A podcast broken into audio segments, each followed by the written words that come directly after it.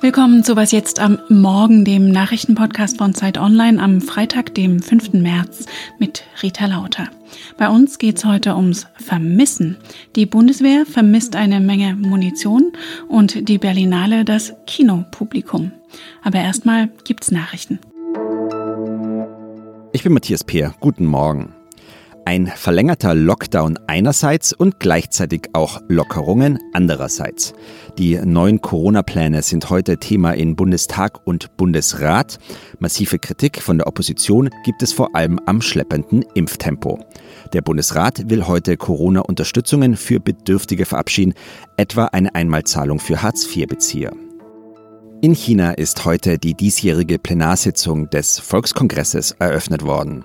Das Parlament wird in den kommenden Tagen über den neuen Fünfjahresplan beraten. Für das laufende Jahr peilt die Regierung in Peking ein Wirtschaftswachstum von mehr als 6 Prozent an. Auch die Ausgaben für das Militär sollen kräftig wachsen. Redaktionsschluss für diesen Podcast ist 5 Uhr.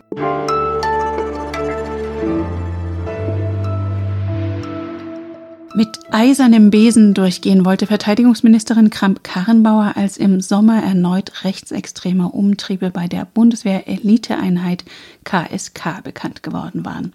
In der Folge wurde eine ganze KSK-Einheit aufgelöst. Das Problem ging aber noch weiter. Auch ein Haufen Munition war verschwunden.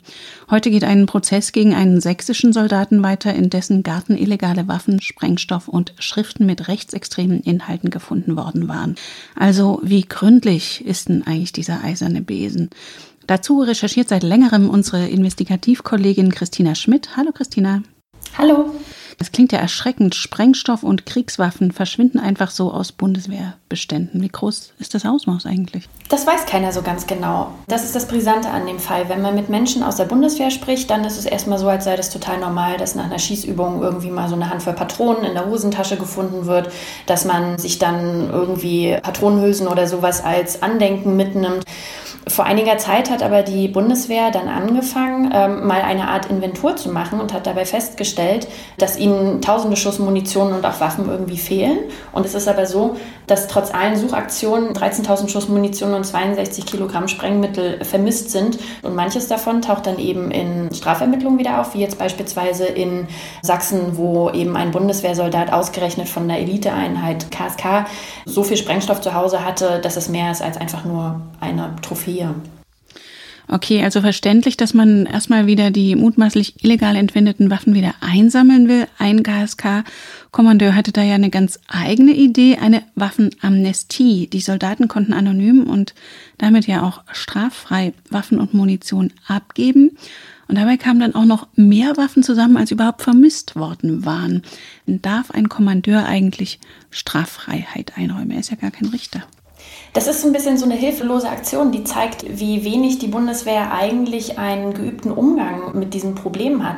Nun könnte man sagen, auf der einen Seite gut, damit löst man das Problem, dass halt irgendwelches Zeug, was der Bundeswehr gehört und was eben auch nur an sicheren Orten aufbewahrt werden soll, dass das bei irgendwelchen Soldatinnen und Soldaten zu Hause rumliegt und dort für jedermann zugänglich ist im schlimmsten Falle. Auf der anderen Seite ist es aber so, dass man sich im Verteidigungsministerium inzwischen sehr sicher ist, dass das eine strafrechtliche Relevanz ist, was dort der Kommandeur des KSK gemacht gemacht hat. Also dass er eben nicht einfach Straffreiheit gewähren kann und deswegen werden jetzt eben auch Disziplinarermittlungen gegen ihn geführt. Und da haben wir wieder Untermalung von der Straßenbahn in der Nähe des Zeitbüros. Genau, es gibt das Disziplinarverfahren gegen den Kommandeur. Der Verteidigungsausschuss befasst sich mit der Sache. Und es stellt sich die Frage, wer hat eigentlich davon gewusst? Verteidigungsministerin Kramp-Karrenbauer hatte dazu vorgestern gesagt, dass der Kommandeur die Entscheidung äh, zur Sammelaktion Munition im KSK alleine äh, getroffen hat. Ist das glaubhaft? Das ist kaum vorstellbar, dass dort irgendwie eine Person alleine dann eine Box im Dunkeln aufstellt und am Ende weiß niemand so genau, wer das jetzt gewesen sein soll. Und gleichzeitig sagt jetzt das Bundesverteidigungsministerium, dass es ja überhaupt erst durch Presseberichte davon erfahren hat, was natürlich auch relativ unglaubwürdig ist, wenn das eben ja so breit kursiert. Ne? Also das ganze KSK muss es ja mindestens gewusst haben. Vielleicht äh, der dramatische Abschluss ist, dieser KSK-Soldat äh, Philipp S., der wurde im Prozess gefragt, warum er dann seine Munition und seine Waffen nicht über diese Amnestie wieder hergegeben hat, weil er sagt natürlich, er hatte damit keine Straftaten vor, sondern wollte eigentlich nur üben. Und dann hat er vor Gericht gesagt, naja, er hätte das nicht über diese Amnestieaktion zurückgegeben, weil er nicht darauf vertraut hat, dass tatsächlich diese Straffreiheit ist. Also im Falle von den Personen, bei denen es die Frage gibt, ob ähm, rechtsextremes Gedankengut und eben, dass man sich persönlich dann irgendwie Waffen und Sprengstoff und Munition beschafft. Also bei den Leuten hat es genau nicht geholfen, um die quasi zu entwaffnen, sondern da müssen das eben die Ermittlungsbehörden und die Gerichte machen, so wie es auch der normale Weg sein sollte. Danke für diese Einschätzungen, Christina. Ich danke.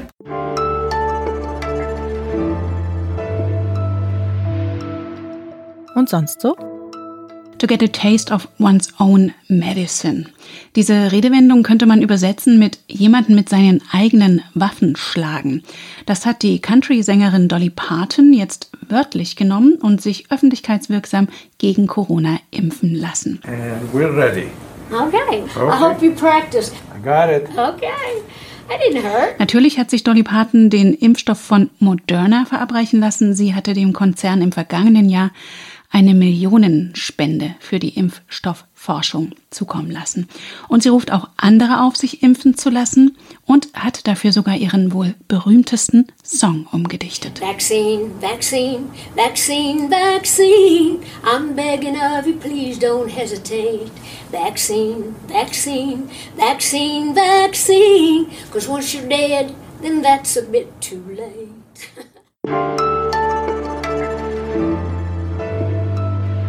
Normalerweise würde es in Berlin am Potsdamer Platz zurzeit so klingen. Doch wegen der Pandemie ist das Kinofestival Berlinale ins Virtuelle verlegt. Die Stars bleiben schön zu Hause, die Filme werden nur ausgewählten Filmkritikern gezeigt.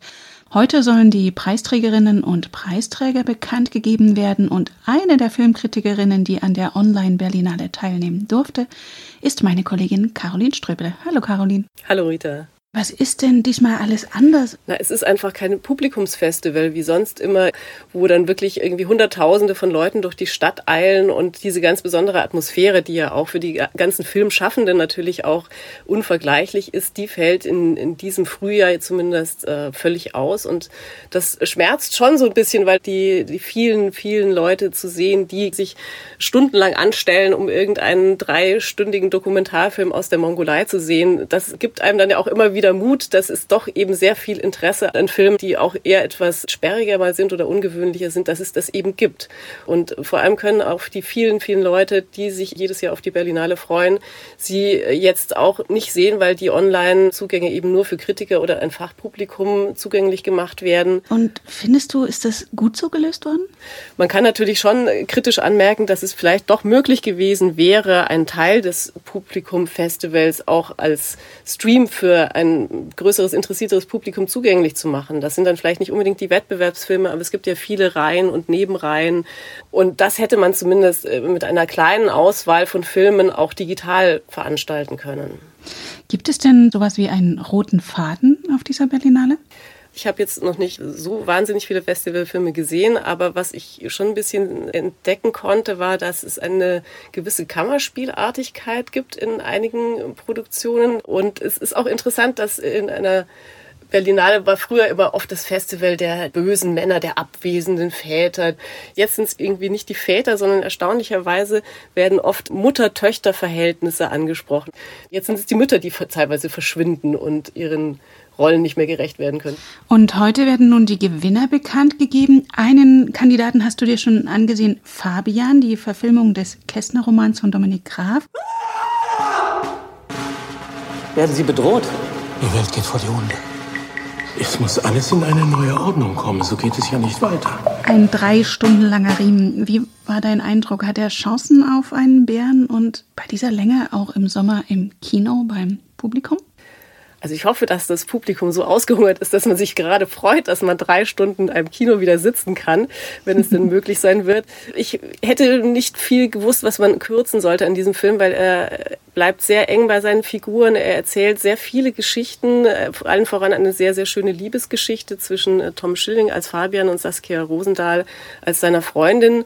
Er erzählt sehr viel von, von Berlin und äh, er ist auch ein toller Film übers Filmemachen an sich, weil der Dominik Graf viel mit Kameraperspektiven spielt. Der dreht auf Super 8 zum Teil.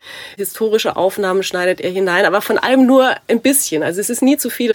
Es wäre eigentlich ein sehr schöner Auftaktfilm gewesen, wenn es denn eine Publikumsberlinale jetzt gegeben hätte. Und deine Filmrezension verlinke ich in den Show Notes. Danke dir, Caroline. Danke, Rita. Das war was jetzt für heute Morgen. Heute Nachmittag gibt es wieder das Update. Schreiben Sie uns gern an wasjetzt.zeit.de und ein Festival, das Sie ohne Einschränkungen per Livestream verfolgen können. Das ist unsere Ideenwerkstatt Version 21 zu Ideen für die Demokratie von morgen. Morgen 18 Uhr geht's los. Das verlinke ich Ihnen natürlich auch. Am Mikrofon für Sie war Rita Lauter. Schönes Wochenende.